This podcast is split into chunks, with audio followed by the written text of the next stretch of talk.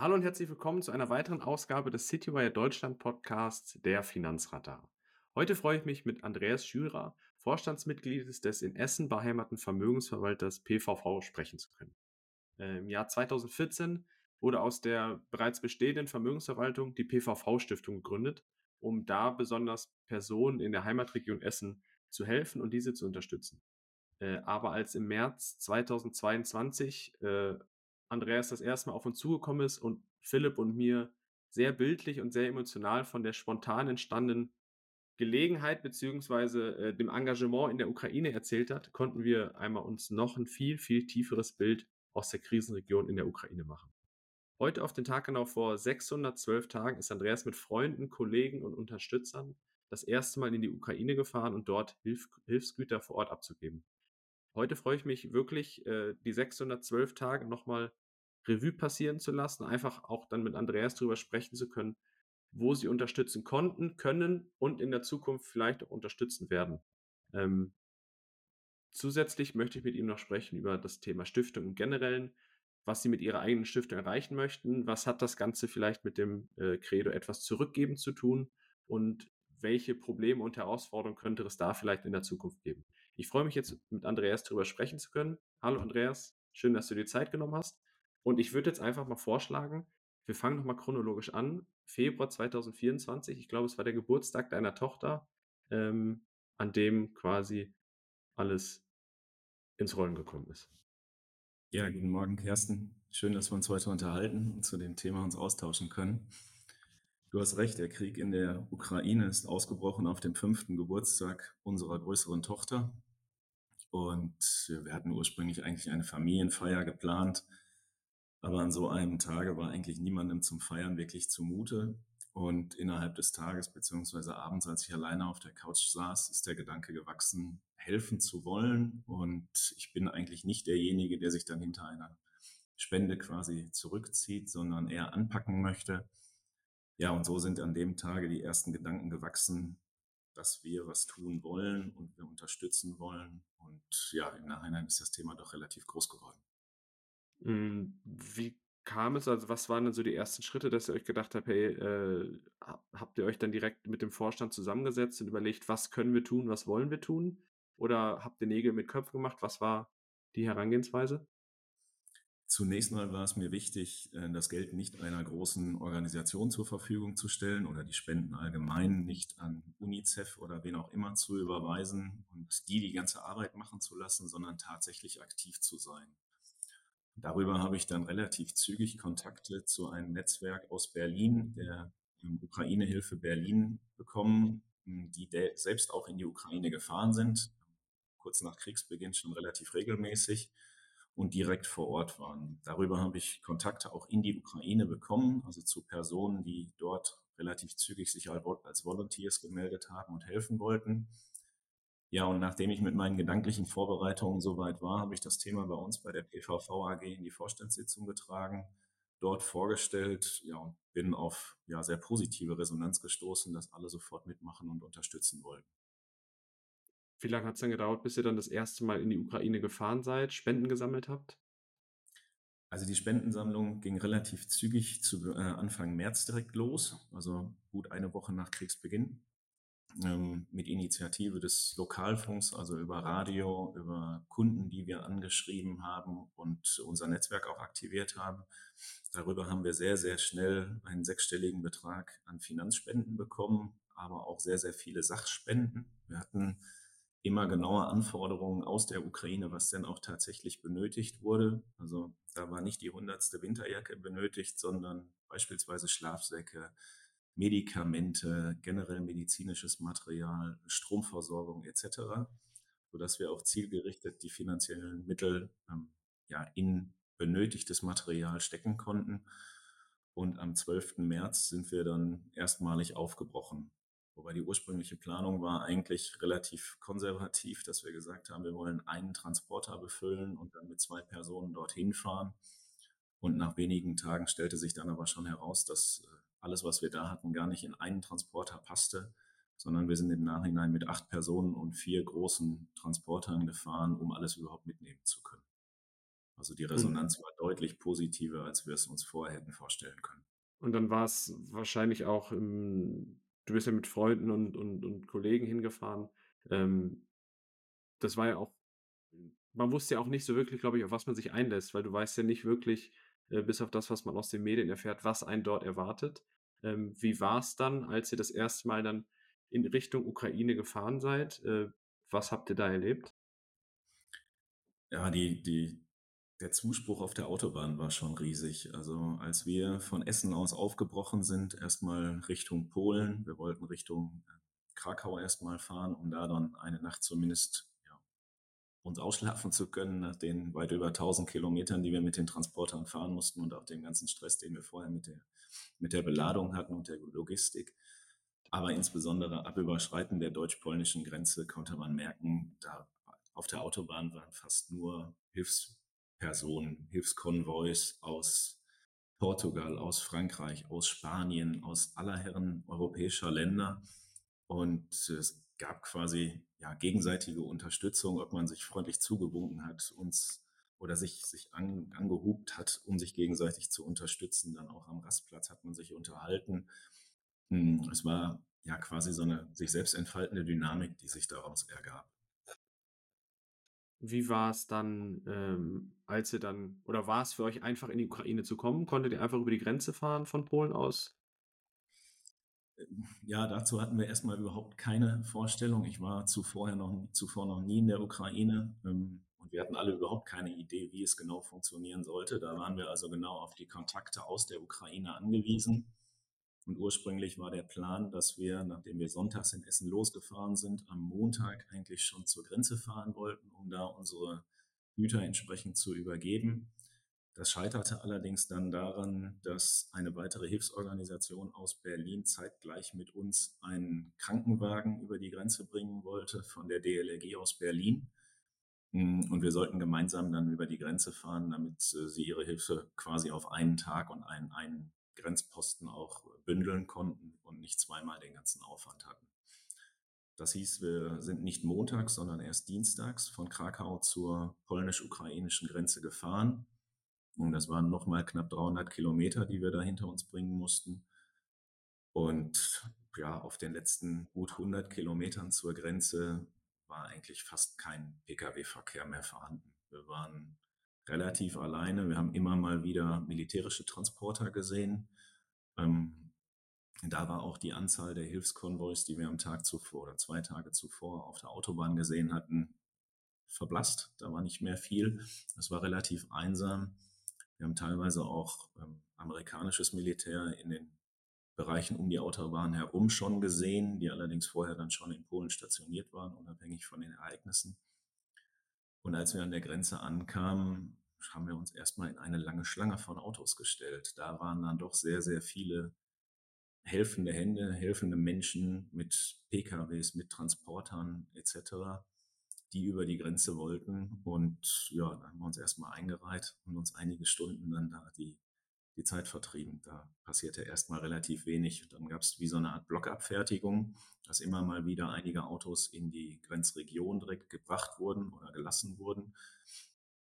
Ja, und nach den Zollkontrollen, nach den Grenzkontrollen, die aber relativ locker eigentlich abliefen, durften wir dann das erste Mal ja, über die Grenze fahren und da unsere Güter dementsprechend an die Ukrainer übergeben, mit denen wir vorher Kontakt hatten. Wir mussten einige Meter über die Grenze hinausfahren, aber das war relativ geordnet alles möglich. Wie sah es denn auf der anderen Seite der Grenze aus? Weil das ist jetzt ja quasi passiert, knapp gute zwei Wochen nachdem der, der, der Krieg losgegangen ist. Ähm, auf der anderen Seite der Grenze gab es viele, die euch dann wirklich entgegengekommen sind, die wirklich dann versucht haben, die Ukraine zu verlassen. Ähm, oder wie sah es dann da aus? Ja, wir haben Unmengen an Menschen gesehen, gerade Kinder mit ihren Müttern, ähm, auch ältere Herrschaften, die auf der Flucht waren, dann ihr erstes Ziel erstmal Polen hatten, um aus der Ukraine herauszukommen. Die sind überwiegend ja, zu Fuß unterwegs gewesen, teilweise auch äh, mit Reisebussen. Ja, und kamen uns alle entgegen. Und das macht was mit einem. Gerade wenn man da die kleinen Kinder sieht. Wir haben selber zwei kleine Kinder. Ähm, da konnte man sich im Auto nicht mehr unterhalten. Also die Leute kamen einem entgegen, hatten wirklich nur das dabei, was sie tragen oder in einem Bollerwagen vielleicht hinter sich herziehen konnten. Die hatten ja auch viele, viele Kilometer schon zu Fuß meistens hinter sich. Ähm, das war sehr, sehr traurig. Das sind Bilder, die vergisst man nicht mehr. Das kann ich mir, wie du es erzählst, kann ich es mir bildlich wirklich vorstellen. Ähm, ihr habt die Güter dort abgegeben hinter der Grenze, seid dann quasi wieder zurückgefahren, weil das war ja letztendlich dann das, was ihr euch zur Aufgabe in dem Moment gemacht habt, dass jemand vor Ort das dann entsprechend verteilt. Ähm, dann wart ihr wieder zurück in Essen und ich glaube, gar nicht so lang später seid ihr dann schon fast ein zweites Mal gefahren, richtig? Ja, genau. Dadurch, dass wir immer noch sehr, sehr engen Kontakt per E-Mail und teilweise auch telefonisch zu den Ukrainern in Lemberg hatten, ähm, wurde uns relativ schnell geschildert, dass sie zwar viele Hilfsgüter in Summe von unterschiedlichen Hilfseinrichtungen erhalten hatten, aber dass da teilweise auch Dinge geliefert wurden, mit denen sie nichts mehr anfangen konnten. Also da war dann wirklich die x-te Winterjacke dabei und gerade mit solchen Utensilien, mit Kleidung waren eigentlich alle schon relativ gut ausgestattet. Und ähm, manche Hilfsorganisationen haben sich nicht so streng an die Vorgaben oder die Bedürfnisse der Ukrainer gehalten. Das haben wir relativ streng und strikt auch gemacht. Hm. Und daraufhin kam dann relativ kurz nach unserer Rückankunft in Essen die Anfrage, ob wir nicht nochmal kommen könnten. Sie hätten noch besondere Bedürfnisse, ähm, wieder medizinische Materialien, aber auch ähm, Stromgeneratoren etc. pp. Und ob wir nicht gewillt wären, noch einmal dorthin zu fahren und noch eine Lieferung entsprechend zu überbringen. Und ich glaube, beim zweiten Mal war es dann ja auch so, wenn ich mich richtig äh, an unser Gespräch erinnere, ähm, da seid ihr nicht nur bis hinter die Grenze gefahren, sondern ihr seid dann auch noch weiter ins Land rein. Ich glaube, nach Lemberg direkt seid ihr gefahren. Ganz genau. Ähm, wie war da das Erlebte? Ähm, zunächst mal war die Planung eigentlich wieder genau die gleiche wie bei der ersten Hilfslieferung. Wir wollten erst nach Krakau fahren, am nächsten Tag weiter zur Grenzregion Polen-Ukraine, wieder zum gleichen Grenzübergang und dann direkt wieder zurück nach Krakau und den nächsten Tag dann Retour nach Essen.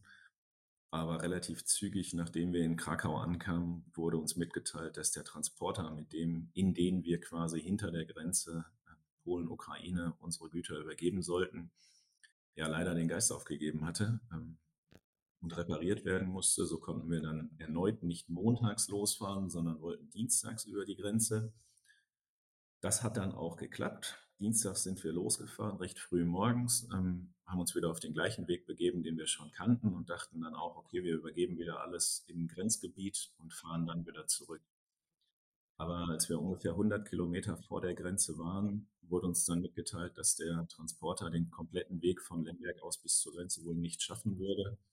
Ähm, somit hatten wir dann eigentlich nur die Alternative, alles direkt in Lemberg zu übergeben, also wirklich ein ganzes Stück in die Ukraine hineinzufahren oder alternativ wieder nach Krakau zurückzufahren ähm, und dort auf unbestimmte Zeit zu warten, bis denn ja, der Ersatz für den Transporter gefunden worden wäre. Ja, und daraufhin stand für uns dann relativ zügig nach kurzem Austausch auch fest, dass wir bis nach Lemberg fahren und ja, alles in die Ukraine direkt hineinbringen. Da gab es aber unterschiedliche Herausforderungen. Und zwar ähm, haben wir bis an die polnisch-ukrainische Grenze immer äh, über unser Smartphone, über Google ähm, navigiert.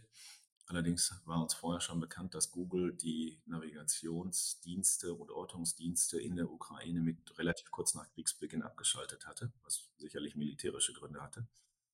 Hm.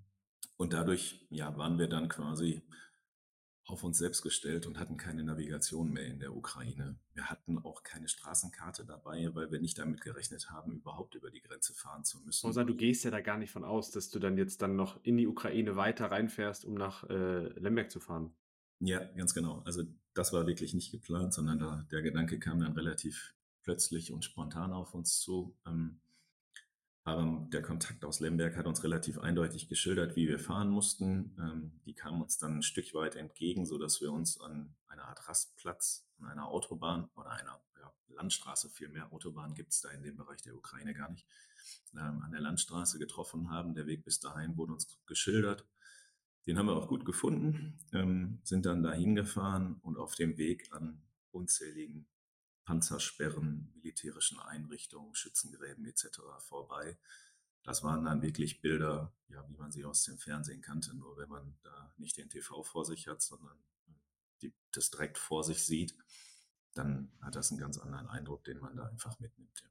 Wie waren das die Person, mit denen ihr vor Ort gearbeitet habt? Ähm, als ihr dann in Lemberg wart, hast, hast du es ja auch mal beschrieben, ähm, hat er euch voller Stolz die Stadt gezeigt?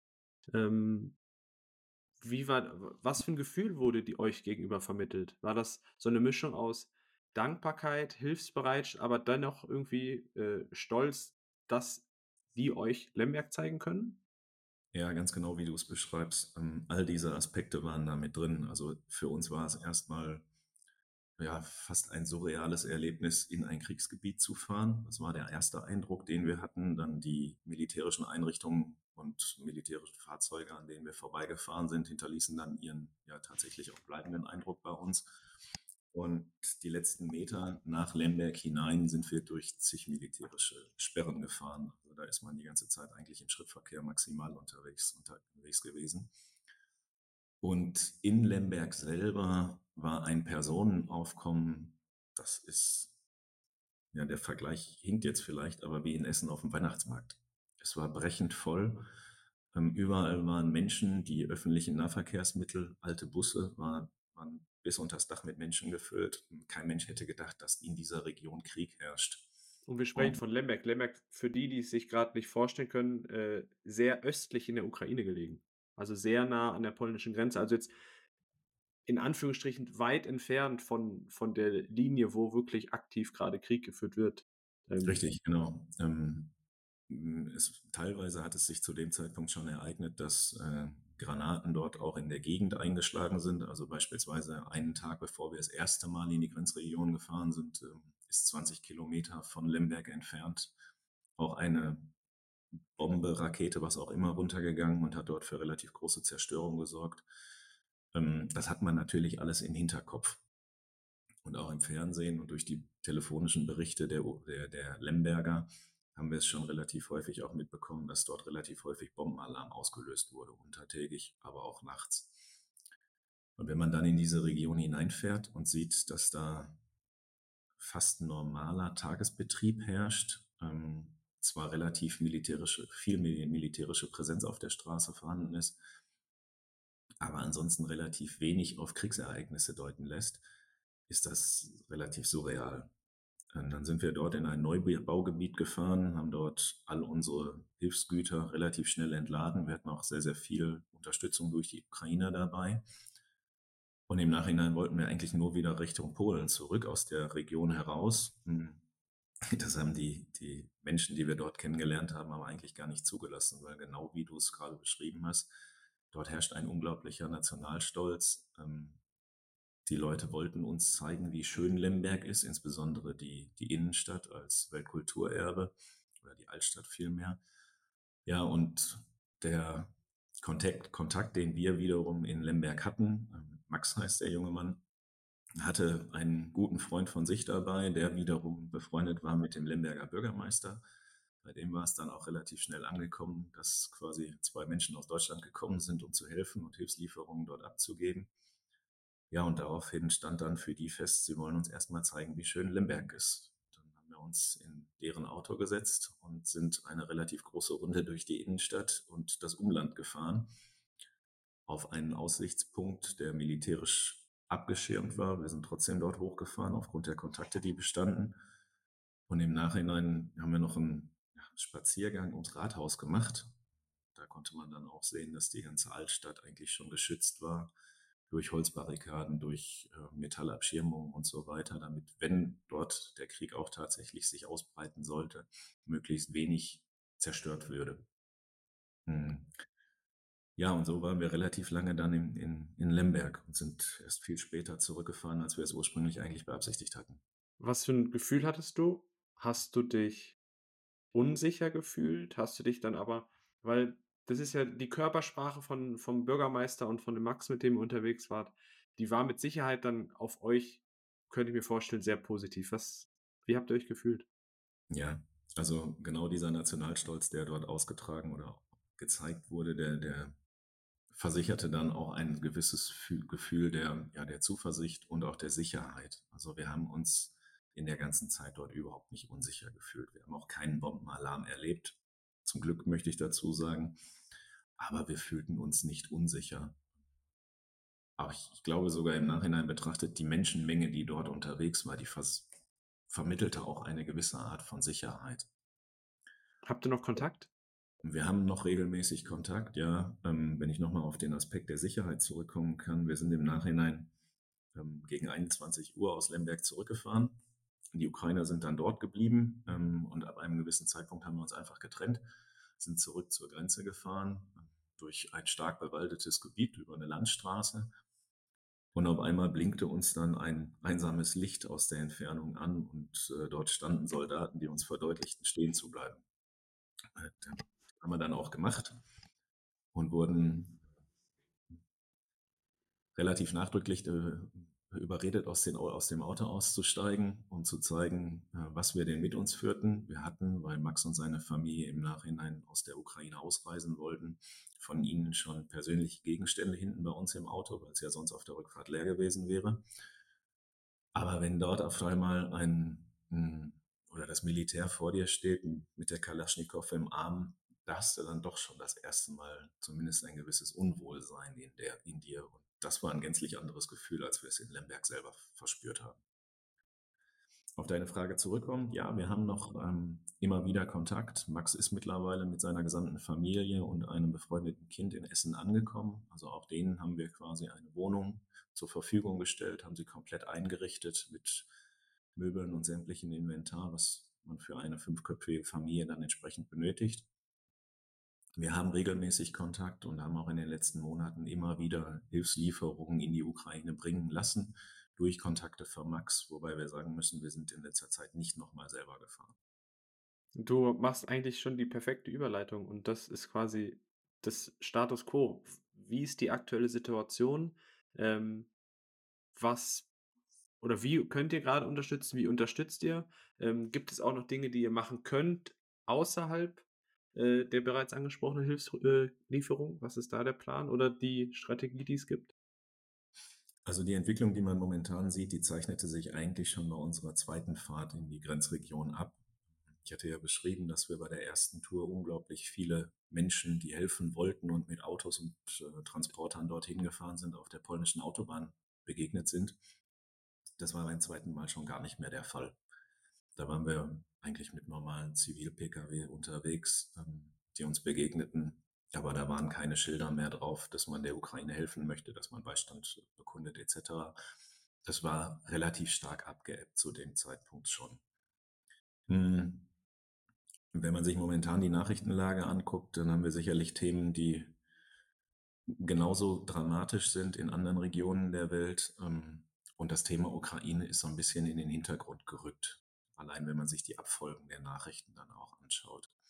Hm, wir helfen dort immer noch. Wir haben einen sehr, sehr guten Kontakt zum Elisabeth Krankenhaus hier in Essen, insbesondere zu einem Herrn Professor Markus, der dort ärztlicher Direktor ist, der uns in den letzten Monaten und auch schon im letzten Jahr insbesondere mit medizinischen Hilfsgütern zu, unterstützt hat. Wir haben also insbesondere Implantate, OP-Besteck etc in relativ großen Mengen, also in Kisten wirklich, schon in die Ukraine gebracht und in den letzten Monaten auch immer wieder geschickt durch Kontakte von Max, die diese dann mitgenommen haben. Hm, das machen wir immer noch. Wir unterstützen auch weiterhin die Familien, die wir hier in Deutschland untergebracht haben, also die Geflüchteten tatsächlich dann. Wie viele Familien sind das? Das sind in Summe mh, hm, gut 20 Personen in fünf Wohnungen, einem über sämtliche Altersstufen hinweg. Also im Regelfall Frauen und Kinder, weil die äh, Männer zum Militärdienst herangezogen wurden. Und da unterstützen wir immer noch, ja, sehr, sehr stark, aber mit dem, was wir mittlerweile auch noch machen können. Also auch unsere Mittel sind natürlich irgendwo begrenzt, muss man zugeben. Hm, wir hatten finanzielle Zuwendungen von ungefähr 150.000 Euro, die wir von Kunden aus dem ähm, Netzwerk etc. erhalten haben, zuzüglich der Sachspenden. Davon ist noch ein bisschen was da und man muss auch ganz positiv herausstellen, wir kriegen auch immer noch Gelder überwiesen für unsere Stiftung, mit der wir dort unterstützen. Also es gab in letzter Zeit beispielsweise runde Geburtstagsfeiern, bei denen Kunden oder auch Personen bei uns aus dem Netzwerk gesagt haben, wir möchten gar keine Geschenke haben, sondern wir möchten, dass die PVV-Stiftung für diese Initiative ähm, in der Ukraine finanziell ja, unterstützt wird. Und da kamen dann auch immer noch recht ordentliche Beträge zusammen. Also ganz herzlichen Dank, falls das jemand hört, als an diejenigen, die uns unterstützt haben und auch weiterhin unterstützen. Also quasi ist es dieses Credo, was ihr euch eigentlich bei Stiftungsgründung äh, auf die Fahne geschrieben hat, hat sich das quasi so ein bisschen verändert. Also quasi nicht für die Region, sondern es ist dann quasi jetzt mehr etwas aus der Region für die Ukraine zum Beispiel in diesem Fall geworden. Also das, da merkt man dann, glaube ich, dann auch, dass es da in Essen diesbezüglich halt echt starken Zusammenhalt gibt und Leute dann auch was zurückgeben wollen. Ähm, um auf eure Stiftung jetzt mal zu sprechen zu kommen. Ähm, 2014 hattest du ja gesagt, habt ihr euch oder die Stiftung gegründet. Ähm, was sind eure Prinzipien? Was wollt ihr erreichen? Wem wollt ihr damit unterstützen? Was ist der Zweck der Stiftung? Also wir haben den Zweck ähm, absichtlich relativ breit gehalten. Wir möchten also grundsätzlich mal den Menschen in unserer Region, die oder denen es nicht so gut geht, auch wirtschaftlich nicht so gut geht wie uns allen jetzt, etwas zurückgeben und dort ja unseren Anteil quasi daran leisten, ähm, dass Menschen am Bildungssystem teilhaben können, dass äh, Kinder insbesondere in, in vernünftigen Verhältnissen groß werden können, etc. pp. Also der Gedanke war relativ regional verwurzelt. Wir sind alle Mitarbeiter und Mitarbeiterinnen der PVV AG kommen aus Essen und der Umgebung. Wir haben also einen relativ starken Lokalkolorit und haben gesagt, gut, wir kommen hierher, wir müssen was tun für manche Menschen in unserer Region. Und genau wie du es gesagt hast, dass wir irgendwann im Ausland, in der Ukraine mal aktiv werden und dort in für unsere Verhältnisse relativ großem Umfang Unterstützungsleistungen erbringen, da hätte zu dem Zeitpunkt niemand jemals drüber nachgedacht ähm, ist ein spannendes Prinzip. Und ähm, welche Frage sich dann jetzt dann auch noch dem anschließt, ist halt oftmals, denkt man mal, ja, es gibt Unternehmen, das Unternehmen gründet eine Stiftung. Ähm, wenn ich jetzt der Stiftung etwas zuwende, sprich ich spende etwas, ähm, das ganze Administrative, der Arbeitsaufwand, der dahinter steckt, der wird quasi von euch, äh, der kommt von euch quasi, sprich alles, was gespendet wird, geht 100% in die Stiftung? Genau, also das, ähm, das, das, Administrative, der ganze Background wird von uns, von der PVV AG, kostenlos zur Verfügung gestellt. Also wir haben keine Mitarbeiter oder Angestellten in der Stiftung, sondern das machen wir alles ehrenamtlich. Im Vorstand der Stiftung sind meine Vorstandskollegen der AG, der Jörg Priebe und der Frank Mooshöfer, die sich da hauptsächlich drum kümmern. Und ja, das, das ganze Backup und so weiter läuft über uns und, und über unser Netzwerk. Und wir versuchen dann auch Initiativen zu unterstützen, die uns relativ nahe stehen. Also wir haben beispielsweise jetzt im Zusammenhang mit der Ukraine-Aktion auch den äh, Kinderschutzbund hier in Essen unterstützt bei der Entwicklung der Lernhäuser. Das heißt, das sind Häuser, die ins Leben gerufen wurden oder auch deren Aktivitäten ausgeweitet wurden, um Kindern, die aus der Ukraine gekommen sind und noch keinen Schulplatz gefunden haben. Oder auch um Anschluss an, der, an das Schulsystem in Deutschland zu finden und zu halten, um denen entsprechende Möglichkeiten überhaupt zu bieten, dass die der deutschen Sprache mächtig werden. Ähm, und das möglichst spielerisch. Solche Aktivitäten haben wir dann zwar für den Zweck der Ukraine-Hilfe äh, genutzt, aber immer noch mit einem regionalen Fokus, um auch den Menschen hierzulande, die, die hier hingekommen sind und in unserer Region jetzt sind, dementsprechend was zukommen zu lassen. Was gibt es noch an weiteren Projekten, die ihr äh, Unterstützung gebt, wo ihr unterstützt habt? In welche Richtung geht es dann da zusätzlich? Hm, das ist, das ist relativ weit gestreut. Also wir ähm, Grundsätzlich machen wir es so, dass äh, wenn wir ein Projekt haben, beispielsweise jetzt das mit dem Kinderschutzbund, dann schreiben wir unsere Kunden schon mal dazu auch an, ob sie uns weiter dabei unterstützen möchten. Und wir als PVV AG bringen auch einen nennenswerten Teil unseres Jahresüberschusses, also im Regelfall ein fünfstelliger Betrag pro Jahr, in die Stiftung ein, um da dementsprechend die Stiftung wachsen zu lassen, um eine wirtschaftliche Stärke dann auch zu verleihen mit der Zeit. Hm. Und so versuchen wir immer Personen oder Institutionen hier aus, dem, aus der Region einfach zu unterstützen. Ob es äh, Lerninitiativen sind, ob es äh, Kinderschutzinitiativen sind, etc. pp. Also da gibt es keine einzelnen Projekte, die wir jetzt besonders fokussieren, sondern wenn etwas Interessantes an uns herangetragen wird, schauen wir uns die Projekte und insbesondere auch die handelnden Personen an, um dann zielgerichtet dort aktiv zu werden. Auf ein, um ein Thema komme ich jetzt aber leider gar nicht drum rum. Ähm, wir sind ja dann doch irgendwie ein Finanzpodcast oder eine Finanzplattform, wo es um Finanzen geht.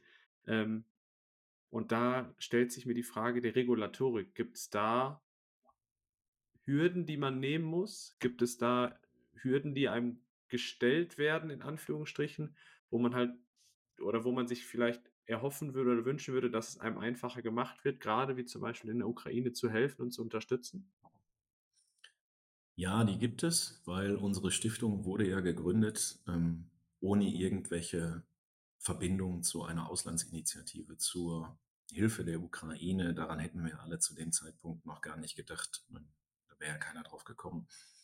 Sondern wir sind mit regionalem Fokus und einem klaren Stiftungszweck gegründet worden und hatten in der Hinsicht im äh, Jahr 2022, aber jetzt auch verlängert für 23 und für 24 quasi das Glück, dass vom äh, Bundesfinanzministerium ein, ein Schreiben erlassen wurde, dass auch Gesellschaften und gemeinnützige Organisationen, also auch unsere Stiftung, die Möglichkeit haben, über ihren Stiftungszweck hinaus derartige Ukraine-Hilfe oder Hilfe für bedürftige Menschen aus der Ukraine leisten zu können, ohne den eigenen Stiftungszweck und die Gemeinnützigkeit zu gefährden.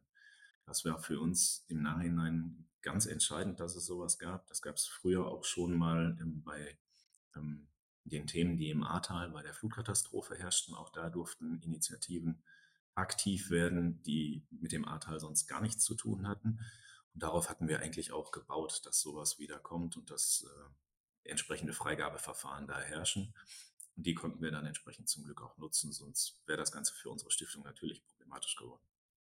Hm, und wie geht's dann da jetzt geht's denn da jetzt weiter? Soll es so weitergehen oder versucht dann bestmöglich dann weiterhin im Sinne der der Möglichkeiten da zu unterstützen und zu helfen? Genau, das. Also genau wie du sagst, wir werden sicherlich weiterhin aktiv sein. Und wir werden die finanziellen Mittel, die uns noch zur Verfügung stehen, die dann auch zweckgebunden hier sind, ähm, entsprechend für den Zweck nutzen. Ob hierzulande für Menschen, die hierhin geflüchtet sind oder für Personen, die noch in der Ukraine sind und Hilfe brauchen. Also wir haben jetzt in den letzten Monaten auch nochmal Stromgeneratoren dorthin geliefert ähm, und haben auch dort gewisse Anforderungen durch die Ukraine-Hilfe Berlin, aber auch durch Kontakte direkt nach Lemberg, was dort benötigt wird. Und äh, teilweise ist es so, dass aus anderen Ländern auch Transporte in die Ukraine erfolgen und die dann auch aus der Ukraine von unserem Netzwerk mit koordiniert werden.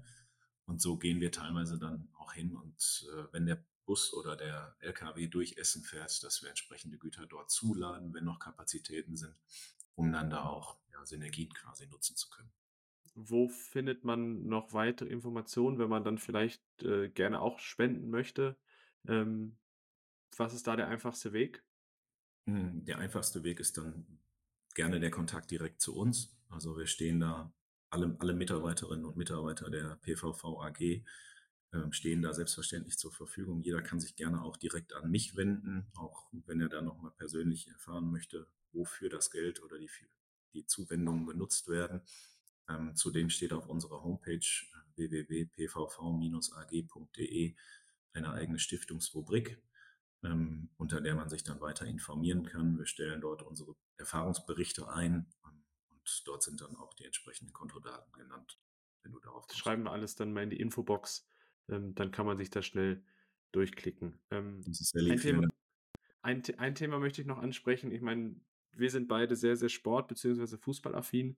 Ähm, und da gibt es ja wirklich viele, viele Fußballer, Toni Groß Stiftung, Neven Subotic Stiftung, Matthias Ginter und viele, viele weitere, die halt sich ihr Privileg, was sie aktuell besitzen, zur Aufgabe gemacht haben, ähm, da etwas zurückzugeben. Ist das auch so quasi dieses Privileg, was ihr euch genommen habt, wo ihr denkt, okay, wir sind in, in einer sehr guten Situation, dass wir quasi zurückgeben können?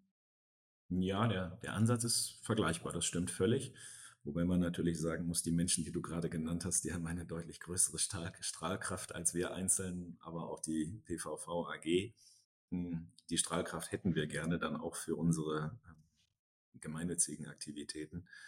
Aber der Ansatz ist sicherlich vergleichbar, ja. Wir alle versuchen, unser Netzwerk, die Personen, die wir kennen oder kennenlernen können in Zukunft, ähm, ja, dazu aufzumuntern oder zu ermuntern, mit uns gemeinsam etwas Gutes zu tun. Und es gibt viele Menschen in der Gesellschaft, denen es vergleichsweise gut geht, die entsprechende Bildung oder sportliche Entwicklungen genommen haben und ähm, dann ja ein bisschen was zumindest zurückgeben können. Also die Entwicklung ist ähnlich, ähm, wobei die Stiftungen, die du gerade genannt hast, ohne mir sie jetzt alle explizit angesehen zu haben, haben ja alle einen sehr, sehr unterschiedlichen Fokus. Also insbesondere neben Subotic mit historischer Verbindung zu Borussia Dortmund wissen wir beide das bestens, hm, hat ja einen ganz anderen Fokus als unser regionales Thema, sondern ist ja viel mehr in anderen Ländern unterwegs. Genau. Baut dort Brunnen etc. Toni, Toni Groß mit äh, unterstützt Familien und Kinder in ganz Deutschland und glaube ich auch in, in ganz Europa. Ähm, also da hat jeder ja so seinen speziellen Fokus, den er gerne da unterstützen möchte. Genau, das ist ähm, gut so. So, so, so soll es dann auch sein. Ähm, zum Abschluss möchte ich noch über ein Thema mit dir sprechen. Ähm, normalerweise kennt man das aus der Branche, dass eine Stiftung tritt an einen Asset Manager heran oder an Vermögensverwalter oder ähnliches und bittet quasi darum, die Vermögensallokation zu machen. Das ist ja quasi so, wie man es eigentlich hört und oftmals auch kennt. Ähm, Stiftungen von Vermögensverwaltern oder ähnlichen gibt es aktuell noch nicht so viele. Ist das was, wo du dir denkst, klar, jeder muss da selber entscheiden und gucken, in welche Möglichkeiten es gibt und was richtig ist, aber könntest du dir vorstellen, dass diese Unterstützung für die Gesellschaft in vielleicht den spezifischen Regionen, gerade weil äh, die Vermögensverwaltung in Deutschland sehr, sehr dezentral ist, also wirklich in ganz Deutschland verteilt, ähm, dass wenn es davon noch mehr Beispiele geben würde, ähm, noch viel mehr geholfen werden könnte? Ja, das glaube ich ganz eindeutig. Also jeder, der in der Lage ist, also in der wirtschaftlichen Lage ist, finanziell oder auch über administrative Zwecke etc.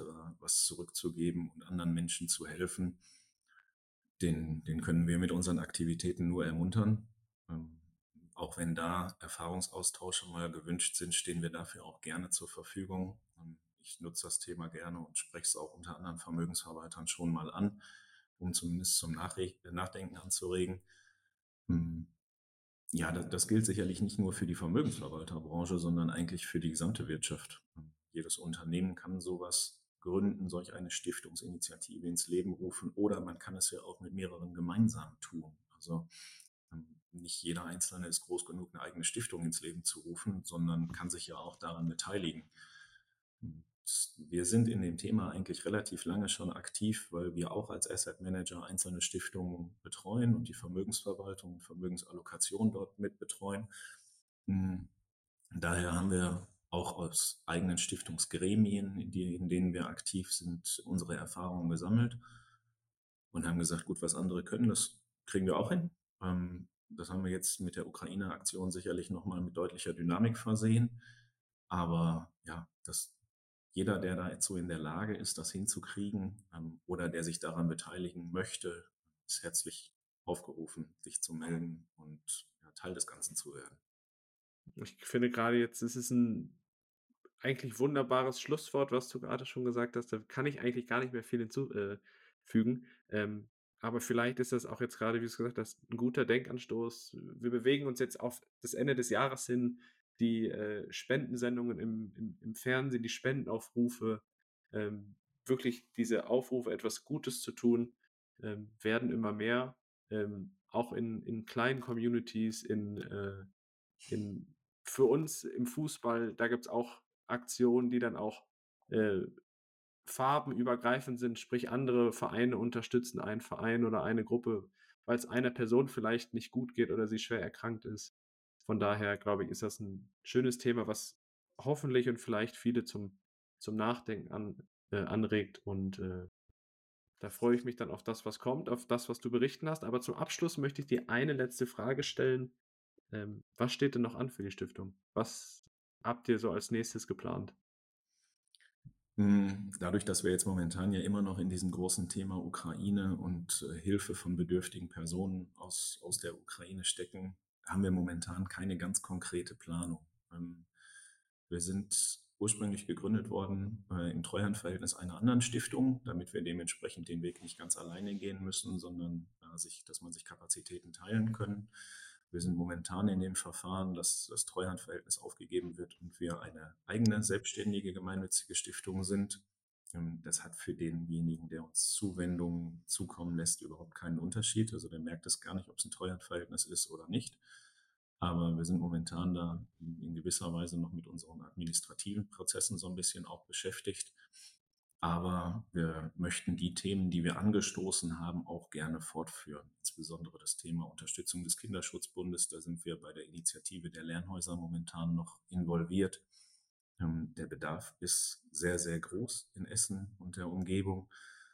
Der wird leider auch immer größer und wir alleine sind da nicht in der Lage, das finanziell zu tragen ganz, ganz großer Dank an die Personen, die dort aktiv sind. Das ist Wahnsinn, was dort geleistet wird. Das ist kaum in Worte zu fassen. Und da sind finanzielle Mittel sehr, sehr dringend nötig. Und auch da werden wir weiterhin aktiv sein. Das läuft auch aktuell noch. Und auch beim Thema Ukraine-Unterstützung werden wir aktiv sein. Wir werden uns aber auch weitere Themen, die an uns herangetragen werden, zukünftig sicherlich gerne anschauen und dort im Rahmen unserer Maßnahmen oder unsere Mittel auch weiterhin unterstützen. Ist das was, wo, wenn ich jetzt quasi, ich komme aus der Region Essen, ähm, wo ich dann an euch herantreten kann und, und, und quasi dann auch Themen mit aufbringen kann? Wie handhabt ihr das? Ja, ganz genau. Also wir sind da offen auch für Themen, die unterstützungswürdig und bedürftig sind, die wir uns entsprechend anschauen. Wir können natürlich nicht alles unterstützen, weil dazu reichen die Mittel dann ganz sicher leider nicht. Hm, aber wenn man da einen gemeinsamen Weg finden kann, dann sind wir da grundsätzlich offen für, ja. Dann drücke ich die Daumen, hoffe und wünsche euch für die Zukunft da alles Gute. Und äh, Andreas, vielen Dank für deine Zeit. Vielen Dank für das interessante ähm, und wirklich äh, auch emotionale Gespräch, weil man merkt richtig, wie das mit einem was macht, wie man dann nochmal ganz anders über die Situation nachdenkt. Andreas, vielen, vielen Dank. Und äh, ich wünsche dir alles Gute und euch alles Gute. Herzlichen Dank, Kersten. Schön, dass wir uns austauschen konnten und ja, danke für das Interesse.